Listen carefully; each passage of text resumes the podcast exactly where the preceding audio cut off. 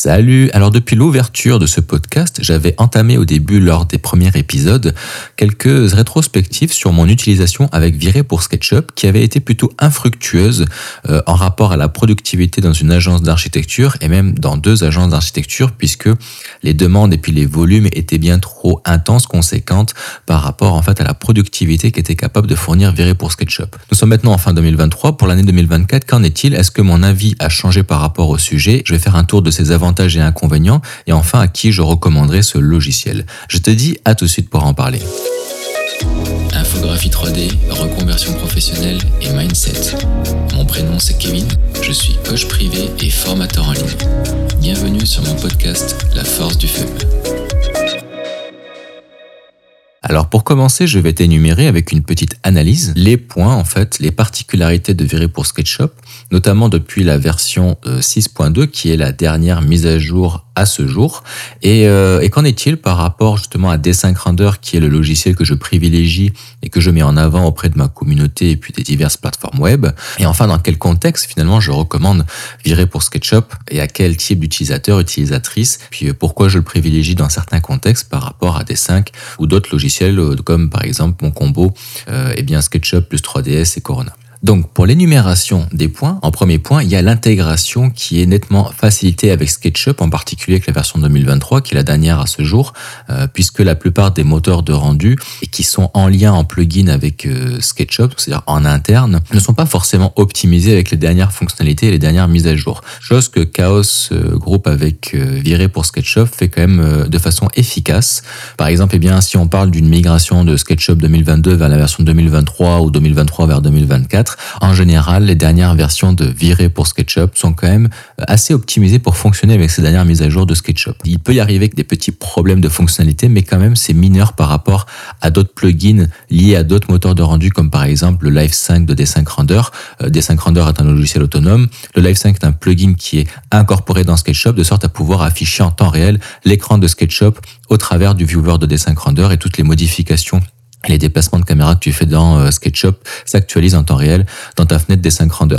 Et ça, eh bien, ça nécessite un plugin euh, dans SketchUp et des fois, eh bien, euh, la jonction, la passerelle, le pont entre les deux est pas optimisé avec les dernières mises à jour. Par contre, en revanche, je te déconseille de faire la dernière mise à jour de ta carte graphique. Donc, admettons que tu as une carte graphique Nvidia et puis que tu te rends compte que avec le Nvidia GeForce Experience ou autre, tu as une notification de mise à jour. Je te conseille d'attendre un mois avant de faire cette mise à jour là, de sorte à ce que l'équipe de D5 Render ou l'équipe de développeurs du moteur de rendu que tu utilises se mettent à jour par rapport aux dernières mises à jour, puisque des fois il peut y avoir un temps de latence et on se retrouve avec des, bugs, des problèmes d'affichage, d'instabilité, donc ça peut être très contraignant. Donc ça bien entendu c'est uniquement si jamais tu as sur une dernière version d'un moteur de rendu, donc par exemple la version 2.6 de D5 Render, euh, dans ce cas-là après derrière il y avait une mise à jour de la carte graphique Nvidia, moi j'ai attendu un mois avant de faire la mise à jour. Donc voilà je tenais à te faire cette petite parenthèse technique par rapport aux mises à jour parce que ça concerne vraiment tous les moteurs de rendu, tous les modeleurs, etc. En particulier SketchUp, hein, parce que SketchUp est assez euh, particulier dans le noyau. C'est pour ça que Corona Render n'a pas été développé dessus, a été abandonné, parce que la migration, la passerelle entre les moteurs de rendu et SketchUp est toujours assez singulière. Et, euh, donc, euh, le temps que tout le monde, toute l'infrastructure, tous les moteurs de rendu qui sont liés à SketchUp, eh bien, mettre à jour la passerelle vers leur moteur de rendu avec la dernière version de SketchUp, il peut y avoir des petits soucis de compatibilité. Donc, moi, par exemple, j'attends toujours sur la version 2022 pendant un an avant de passer à 2023. 2023, un an avant de passer à 2024, etc. Mais ça, c'est euh, ma recommandation personnelle et puis ça n'engage que moi. Pour ce qui est du point 2, eh bien Viré pour SketchUp apporte quand même un outil de dispersion qui est avancé. Surtout avec la version 6.2, euh, on introduit des modes de dispersion qui sont quand même plus innovants. Euh, il y a des modificateurs de zone, la possibilité de disperser des lumières, et puis tout ça, ça offre quand même plus de flexibilité au niveau de la créativité et puis surtout dans la modélisation. Donc ça, c'est une force quand même de virer pour SketchUp. Il y a des fonctionnalités extrêmement avancées que moi j'apprécie particulièrement. En point 3, on a aussi euh, l'amélioration du viré frame buffer. Tu sais, c'est euh, l'espèce de fenêtre de prévisualisation en temps réel euh, bien, euh, du moteur de rendu en ray tracing. Et donc depuis viré 6, eh bien, on a la possibilité d'appliquer des aberrations chromatiques. Alors moi, je l'utilise très peu. et puis il y a une amélioration de l'expérience utilisateur au niveau de l'interface qui permet de faire un compositing et une gestion des couches plus facile et plus approfondie.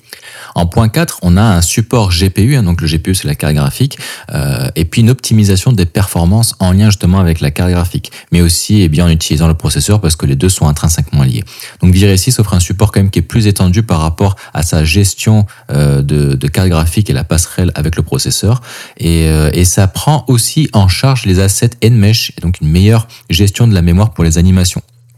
En point 5, on a l'intégration avec le Chaos Cloud, euh, qui est une genre de soumission en un clic vers le Chaos Cloud qui va permettre une simplification du processus de rendu directement sur le nuage euh, pour euh, rendre des projets plus complexes, plus accessibles et gérables. Donc c'est une ferme de rendu en soi en fait. Donc ça, eh bien, c'est un rapport au point de la dernière mise à jour et puis des dernières fonctionnalités de la version 6 et 6.2 de Viré pour SketchUp, qui a pas mal été optimisé justement pour améliorer la stabilité, la fluidité et la productivité. Plus en plus de simplifier l'expérience utilisateur. Puis moi, virer pour SketchUp, bah, ça reste un logiciel que j'apprécie beaucoup. En revanche, euh, en dehors du fait qu'il fait partie des moteurs de rendu les plus puissants sur le marché, alors bien entendu, Virer existe aussi sur 3ds Max, euh, il existe aussi sur Unreal Engine, etc. Mais pour Virer pour SketchUp, c'est quand même le meilleur outil en termes de photoréalisme avancé, bien au-delà que la majeure partie des moteurs de rendu qui sont un petit peu plus avancés, euh, comme on pourrait le voir par exemple avec T-Render ou des petits moteurs de rendu sympas comme ça qui peuvent aller loin dans le réalisme mais qui sont quand même limités par rapport à Virer. Virer c'est quand même le plus puissant pour SketchUp, donc je te dirais que pour un utilisateur et une utilisatrice de SketchUp euh, qui euh, est habitué un petit peu à regarder les tutoriels, à s'informer sur Viré,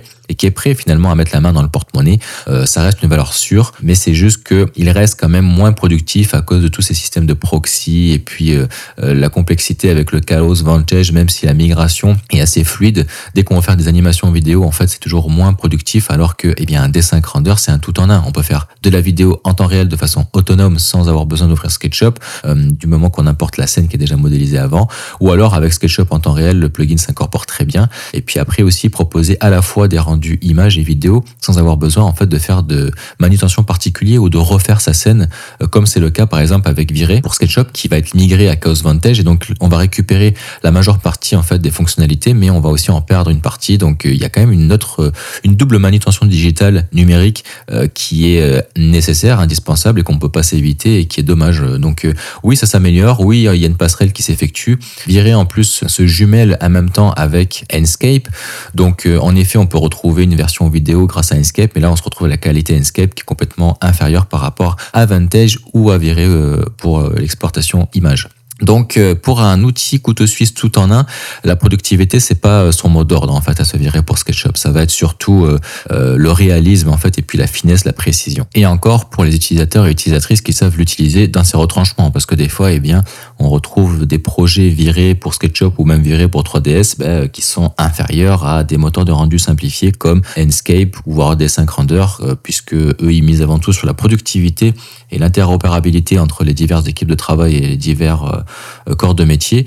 Euh, pour autant, eh ben, euh, on se retrouve avec des fois des rendus virés pour SketchUp qui sont inférieurs à eh bien, des rendus qui ont été effectués avec Enscape par exemple. Donc pour clôturer cet épisode, eh bien je vais te parler des faiblesses de virer pour SketchUp, euh, qui pour moi sont en premier lieu la complexité pour les débutants, c'est-à-dire qu'une personne qui ne connaît pas du tout l'infrastructure de virer pour SketchUp et même pour de virer tout court, euh, va être un petit peu perdue dans la richesse des fonctionnalités et puis toutes les options avancées qui peuvent être intimidantes pour les nouveaux utilisateurs, nouvelles utilisatrices. Euh, en second point, je te dirais a l'exigence matérielle qui est quand même élevée parce que pour tirer parti des fonctionnalités, tu es obligé d'avoir un GPU, notamment qui prend en compte le ray tracing, même si ce n'est pas obligatoire, c'est quand même préférable. Euh, et, donc un matériel de haute performance est nécessaire. Mais là, encore une fois, c'est pas forcément propre à virer. Euh, des 5 grandeurs est aussi très énergivore, Lumio aussi. Donc voilà, les moteurs de rendu maintenant à l'heure d'aujourd'hui sont quand même euh, de plus en plus puissant, évolue de plus en plus, donc il faut avoir euh, un appareil évolutif. Et d'ailleurs, c'est pour ça que je recommande toujours de prendre un PC Windows parce que ça reste évolutif. Si à un moment donné on a besoin de changer, eh bien les yeux, il y a juste besoin de le faire sans racheter tout l'ordinateur comparativement, eh bien à l'ergonomie Apple. Donc le point 3, pour moi, c'est le plus important, c'est le coût. Virer, il est, euh, il est cher. C'est un investissement qui est quand même significatif, donc euh, ça peut vraiment être un obstacle pour les freelances ou les petites entreprises, euh, surtout quand on s'engage sur plusieurs mois comme ça, on n'est pas certain d'être capable d'assumer avec une demande lorsqu'on se lance et, et, en productivité, parce qu'il n'y a pas que le coût du logiciel aussi, c'est que oui, ça coûte cher par mois, mais en plus de ça, eh bien, il est dur à apprendre, donc ça demande des phases d'apprentissage, de, tutoriel, de formation, donc eh bien ça, faut le prendre en considération aussi, ça rentre dans le coût, comparativement à un dessin grandeur qui lui est gratuit. Le point 4, eh bien, ça va être les temps de rendu. Alors en particulier si jamais tu passes dans la partie animation, même avec Chaos Vantage, euh, parce que malgré les améliorations, eh bien les temps de rendu sont quand même chronophages, surtout si c'est une machine qui est pas assez puissante. Et même si on passe par les yeux, c'est-à-dire la carte graphique, et puis qu'un viré est quand même largement plus rapide qu'un euh, qu'un Corona par exemple, eh bien ça reste quand même que euh, pour une image sortie en 4K ou en 8K, ça peut te prendre des fois 4 heures en fonction de ton périphérique informatique, ou bien 2 heures alors que ça va te prendre 10 à 15 minutes avec des 5 rendeurs à qualité similaire, tu vois. Donc ça, eh bien temps de rendu, ce serait le point 4 qui nécessiterait quand même des améliorations de ce côté-là de la part de Chaos afin de, permettre que ça tourne plus facilement. Et enfin, je te dirais le point 5 des faiblesses, c'est cette fameuse dépendance à SketchUp, puisque toutes et tous, nous, utilisateurs et utilisatrices de SketchUp, on connaît ces fameux bugs plates. Donc euh, voilà, en fait, c'est à un moment donné, on y passe. Euh, ou alors euh, le fait de devoir importer des mobiliers. Alors même si tu prends une scène vierge et puis que tu ouvres un lit extrêmement qualitatif avec beaucoup de polygones, donc des high poly, ou alors une végétation, tu sais, un super beau sapin ou quelque chose que tu veux importer avec plein de détails, et eh ben, toute cette richesse-là, c'est avalé en deux secondes avec des 5 rendeurs ou avec Lumion. par contre, bah, dès que tu veux utiliser Enscape, qui est aussi eh bien, esclave de SketchUp, ou alors viré pour SketchUp, qui est esclave de SketchUp, eh bien, on est limité finalement aux limites propres à SketchUp, euh, en particulier eh bien quand c'est l'importation de mobilier extrêmement euh, qualitatif. Donc euh, va importer un tapis avec des vrais poils exportés de 3ds Max dans SketchUp, tu vas voir la douleur que ça fait. et je pense que tu l'as déjà fait et voilà, tu me comprends. Donc donc ça, eh bien c'est problématique parce que même si on fait des proxys, c'est-à-dire qu'on va l'importer une fois, ça va prendre du temps, ça peut même tourner des fois pendant une heure avant de cracher puis devoir recommencer. Euh, et quand on arrive finalement à importer son modèle, on se rend compte que des fois il manque des petits, euh, des petits trucs, il y a des trous, des, trous de triangles, de polygones manquants, des choses comme ça. Donc l'import est pas forcément top du top. Et quand il s'effectue bien, puisque eh bien avec les dernières versions de SketchUp et plus ça va évoluer, plus Trimble va le rendre de plus en plus performant de ce côté-là, eh bien on est obligé de prendre ce temps-là pour faire un proxy. Et après le proxy, l'avantage c'est qu'on va pouvoir l'utiliser assez euh, rapidement sans avoir besoin d'alourdir sa scène. Mais par contre, eh bien il suffit que tu changes, je sais pas moi, un chemin de destination, un dossier, que tu le renommes euh, un fichier différemment ou quelque chose comme ça, bah, tu perds en fait euh, la liaison avec ton proxy dans Viré pour SketchUp. En plus, la gestion avec le composant du proxy, c'est-à-dire que tu exportes ton proxy, après euh, c'est euh, t'enregistres en fait le composant du proxy, que c'est lui que tu vas importer pour que ça fonctionne, etc. En tout cas, c'est vraiment pas bien optimisé tout ça. Et quand on voit finalement la facilité de création avec des 5 renders. Par contre, mes plus belles images, je les ai quand même créées avec Viré pour SketchUp et avec Corona Render. Donc je te dirais que Viré pour SketchUp, F-Storm et Corona Render, ce sont les trois moteurs de rendu avancés que je préfère.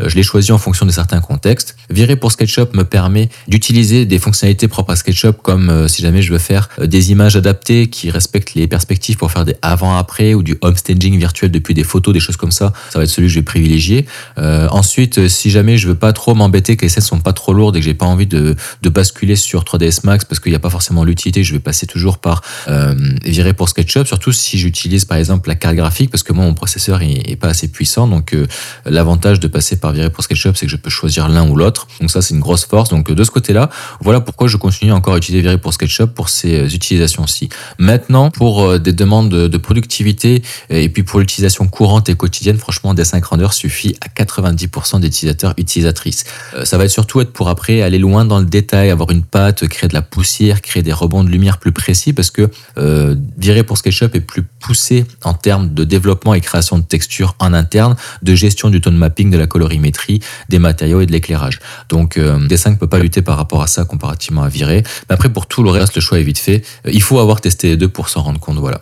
Donc à qui je le recommande? Eh bien je le recommande aux personnes qui veulent euh, créer un portfolio avancé et pour aller loin dans les détails, faire des close-up extrêmement réalistes avec de la fourrure sur les tapis, des choses qu'on peut pas retrouver des fois sur D5 Render pour le moment, de la vraie displacement map, une global illumination plus précise et puis eh bien du rendu région, le fameux render région qui permet d'effectuer une modification, un rendu uniquement sur une zone sélectionnée dédiée, sans avoir à réeffectuer tous les temps de rendu pour l'intégralité de la scène. Bien que maintenant avec l'IA générative de Photoshop, on est capable de s'épargner aussi ces étapes-là, bien que des fois ça ne couvre pas tous les besoins. Donc, eh bien, voilà pour l'épisode du jour. J'espère avoir apporté des informations qui vont être utiles. N'hésite pas à me laisser des étoiles si sur Spotify, ça m'aidera beaucoup. Je te remercie pour ton écoute jusqu'ici, puis je te dis à la prochaine pour l'épisode suivant. Salut